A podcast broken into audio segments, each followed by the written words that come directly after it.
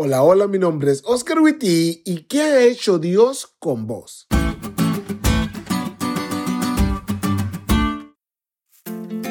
Al estudiar la lección del día de hoy me pregunté, ¿qué ha hecho Dios en mi vida? Y me gustaría que pensaras un ratito en ello. Así que ponle pausa a este podcast y hazlo. Muy bien. Dios ha hecho maravillas. Sí, pero hay cosas que hizo en nuestro pasado que despiertan respuestas de fe descomunales en nuestro presente o en nuestro futuro. En el caso de Abraham, eso pasó.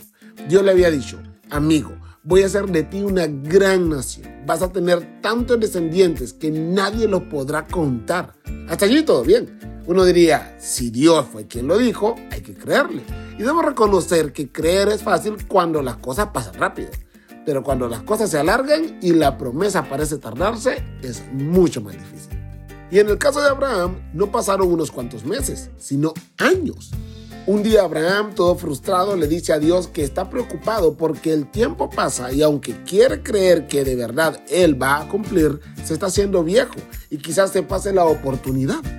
Dios le asegura que eso no va a pasar e incluso hace un pacto con Él y le muestra el futuro. Pero Dios no cumplió en ese mismo momento sino varios años después. Debo reconocer que Dios ha actuado conmigo de esa manera. Me lleva hasta el límite y entonces hace lo que me prometió. Y debo reconocer también que mi frustración llega a niveles muy altos hasta que cumple. Cerca de 25 años pasaron desde que Dios le dice hasta que Dios lo hace. Ya Abraham no era un hombre fuerte, era un anciano, casi muerto, y su esposa estaba ya anciana también. Pero increíblemente Dios cumple a pesar de todos los pronósticos, solo para decirle, toma a tu hijo, el único que tienes y al que tanto amas, y ve a la región de Moria. Una vez allí, ofrécelo como holocausto en el monte que yo te indicaré. Génesis 22.2. ¿Qué onda? Dios ahora le estaba pidiendo a Abraham, sacrifica a tu hijo. Y aunque es una locura, el siguiente versículo nos dice que Abraham obedeció, a pesar que la instrucción de Dios parecía contradecir todas las promesas que Dios le había hecho a Abraham. Me agrada lo que dice la lección. Hebreo concluye que Abraham resolvió asombrosamente el enigma al llegar a la conclusión de que Dios resucitaría a Isaac después de haberlo ofrecido. Esto es asombroso porque nadie había resucitado todavía. Sin embargo, parece que la experiencia previa de Abraham con Dios lo llevó a esa conclusión. Abraham debió haber asumido que si Dios en algún sentido ya le había dado vida a Isaac de entre los muertos, podría hacerlo de nuevo.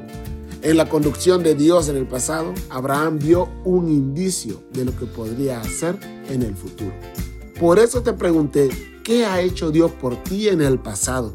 Porque tu experiencia con Dios en el pasado puede marcar los pasos de fe que darás en el futuro. Y al meditar en eso, te darás cuenta que tu Dios cumple, siempre cumple. Y no hay nada más seguro que confiar en Él.